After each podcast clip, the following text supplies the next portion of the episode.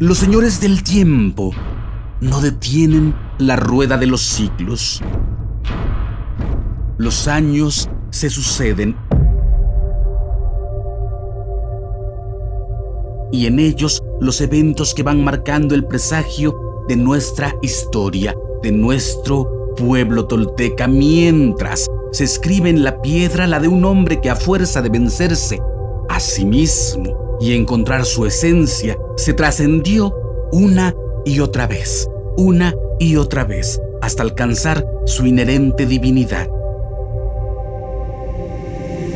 Y es que ese niño hombre nació en las circunstancias más diversas para él y su familia, infestado de ambición y resentimientos acumulados a su alrededor, aún antes de haber llegado a la tierra, consecuencia de su linaje y su destino prescrito. En esta serie en su piel se tatuaron las memorias de los tres avatares anteriores de la serpiente emplumada y en su cuarta misión le fue otorgado a este niño el don de la fuerza que todo lo rodea y lo eleva al viento de luz que nace en el corazón de Jade de nuestro Padre Quetzalcoatl.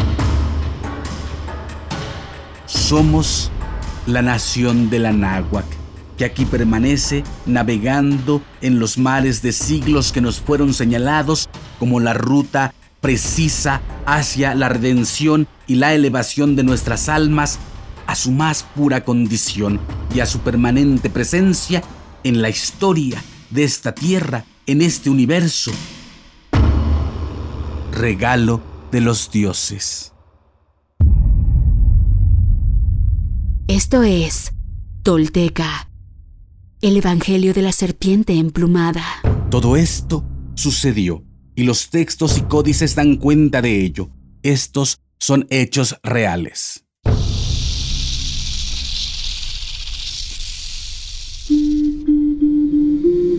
Quienes logran desentrañar en sí mismos el secreto del todo, se vuelven personas espejo, rostro y corazón y en ese espejo nos reflejamos todos como herederos de la náhuac. Pagnopatescatl. Toish.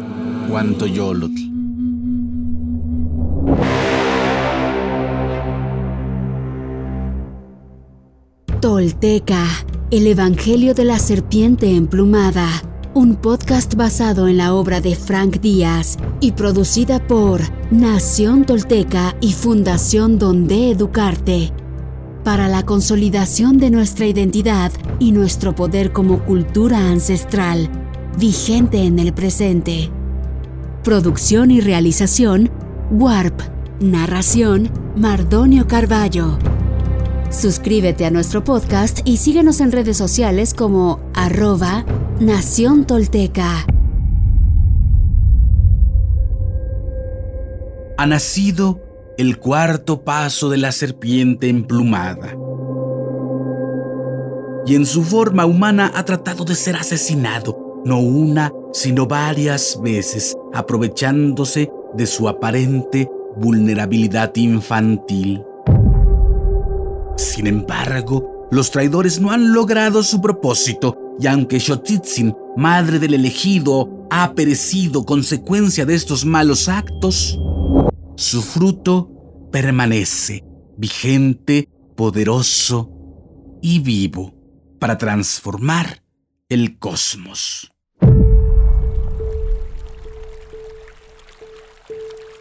Pero el niño no murió, pues Tlaloc apiadándose de él, lo arrastró lejos de las perversas parteras hasta un tranquilo rincón de la corriente y lo depositó suavemente sobre el lodo.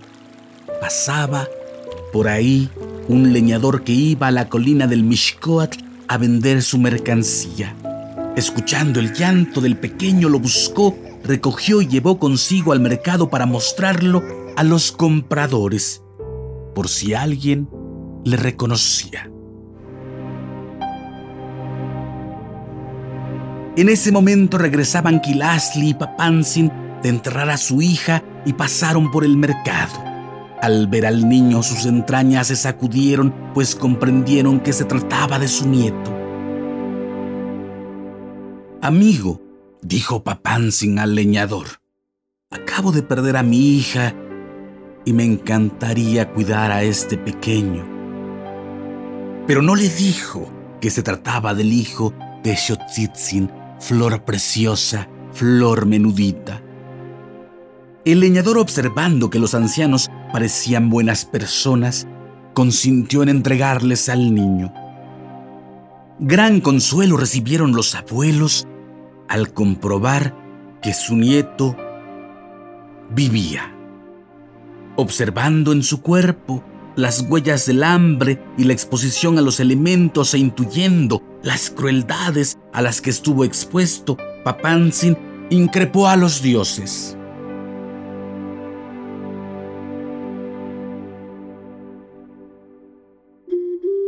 tlatoconitilicani inignopiltzintli, asohokikao itonaltzin, nonan, asitlalcueye, otigmochihuilis san notehuatl, icategua ihka, timilacahzoa, nonan, chalchicueye, tlachicas, yayahki tonali, atlihueican, atlipantlahuacan, nimitzoncaua, nonan, tlaxihuia, tlaxihtemoti, tlaxihquitati, tlamacaski tlautzin, tlaucalco onca cahteotl, acmahuistli, inyeki polocayotia, inyeki xocompopoan nomasewal, tlacana axico, ayahualco, tlalocastecutli, tihpalipacas, tihyehtilis, intlamacaski tlautzin, tlaxihualauk, chicnaopa, tlatzontzonali, matimopanouhti,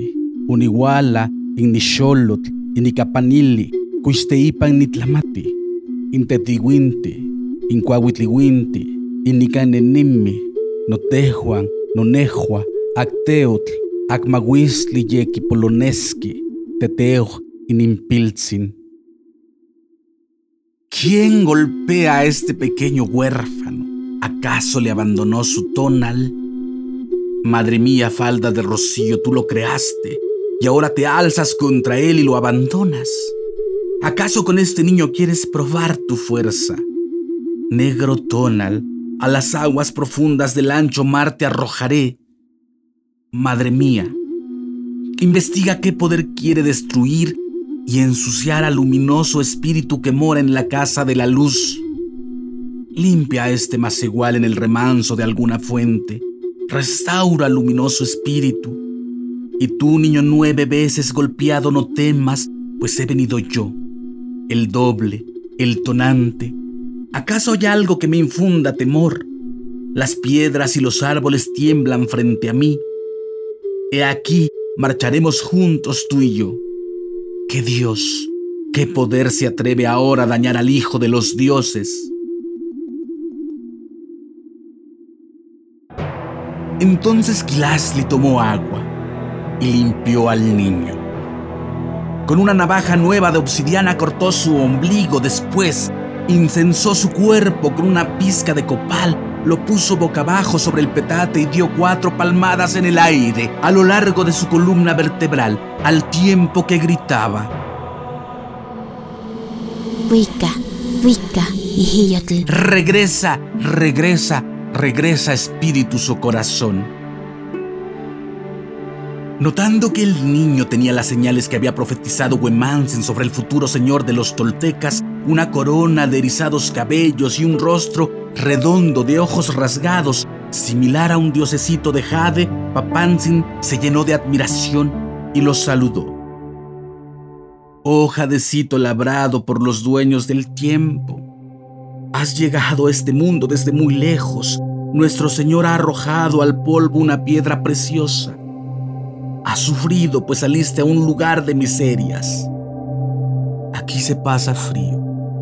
Aquí se reciben palos.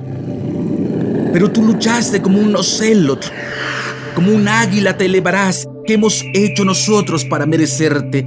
Quizás por un día te tengamos en préstamo Oh imagen de los dioses y sangre de tus antepasados, bienvenido pequeño seas.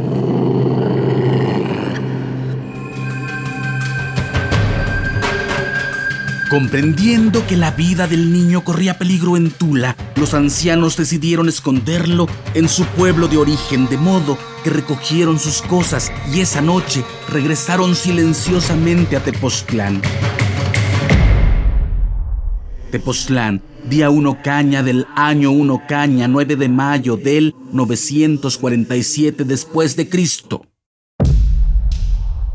Pasados algunos días, se dijeron los abuelos. Ya es tiempo de nombrar a este pequeño.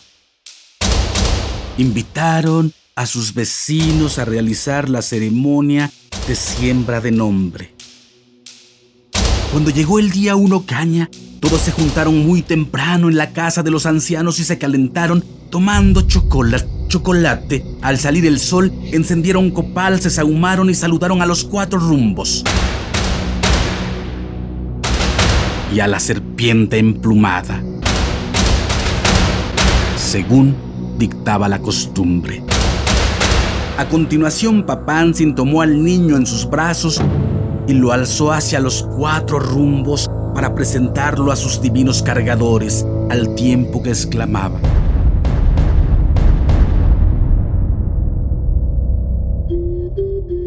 Tlaxihualguian, macuiltonaleque, tlanican tococtican, tochalchihutehtsin, tlaxihualguia, nochauchauxicatl, nonan, chalchicueye, yenicanticaltis, yenicantijpuhpua sintomasegual, inmomantlacatl, inmomac oyol, tonconquixtihquec, ixoxoutihqui tlazoli, cuixmostla, cuixhuiptla, saniman, aman, Saludos cinco señores resplandecientes.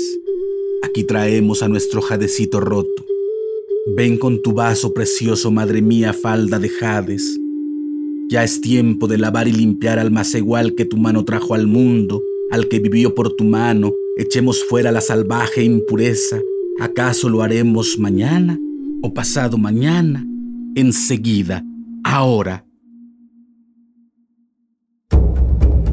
Tras decir esto, Papansin entregó el niño a Aquilastli y la orientó al este, tomó el incensario y lo pasó cuatro veces sobre la cabeza del pequeño. Dos hacia la izquierda y dos hacia la derecha. Después tomó un precioso vaso nuevo lleno de agua y dijo al niño, Nieto mío, allá, en los nueve cielos fuiste engendrado por nuestro Señor serpiente emplumada. Ahora has llegado a la tierra. Conoce y saborea a tu madre falda de jades, pues con ella reverdecerás y crecerás sobre la tierra. Tras decir esto, el anciano mojó sus dedos en el agua y escurrió unas gotas sobre la boca del pequeño que la bebió ávidamente. Luego tocó su pecho con los dedos mojados y le dijo, esta es el agua celestial que lava los corazones. Que ella entre y viva en ti para que tu corazón sea puro y tengas una vida noble sobre la tierra. Por último, derramó el resto del agua sobre su cabeza mientras decía, Este es el agua con que limpia nuestro cuerpo aquel por quien vivimos. Recíbela para que ella aparte de ti toda impureza y tu vida sea saludable y larga. Terminado el rito del agua, tomó un caracol y lo sopló sobre la cabeza del niño. A continuación, lo presentó a los vecinos diciendo, Amigos, he aquí la pluma que los dioses nos han enviado a este mundo recíbanlo, protéjanlo y denle su ejemplo y virtudes. Tú, pequeño que de nuevo has nacido por el fuego y el agua, como has llegado en un año uno caña, te llamarás Seacatl. Cuando escucharon el nombre, los vecinos gritaron: Tagui, Tagui, Seacatl. Viva, viva, uno caña. A continuación, Papansin envolvió el ombligo del niño en una hoja de maíz y lo guardó dentro del vaso. Tomó su coa, abrió un agujero bajo las cenizas del hogar y enterró el vaso mientras murmuraba una oración a la tierra. Terminada la ceremonia, invitó a los vecinos. Vengan amigos, comamos el ombligo de este guerrero. Muy contentos, todos comieron y bebieron los tamales y el atole que Quilás le había preparado para la ocasión y dieron a los ancianos los regalos que habían traído para el niño. Al momento de despedirlos, Papansin les pidió que fueran discretos, pues no quería que los usurpadores de Tula conocieran la existencia del pequeño. Este niño estará destinado a convertirse en un hombre entre los hombres, en un profeta, en un ejemplo de vida y trascendencia divina para todos sus contemporáneos y para millones y millones en los siglos por venir y hasta nuestros días. Pero desde el principio las fuerzas malignas que quieren mantener la supremacía, el poder y el sometimiento de los pueblos complotan en su contra y tratan por todos los medios de aniquilarlo. Sin embargo, nada ni nadie puede borrar el designio de su destino, porque todo esto que contamos está escrito. Así sucedió y así sucederá. Seacal tupiltzin nakshitl quetzalcoatl. Nuestro Señor Unocaña, cuarto paso de la serpiente emplumada, usa su casta estelar y los poderes que le fueron conferidos para proteger a los suyos y enfrentarse una y otra vez a los monstruos profundos que nos habitan hasta lograr derrumbar todos los muros de la insensatez y con sus rocas construir adoratorios en honor de las estrellas, esas que rigen nuestra travesía y marcan la ruta al infinito.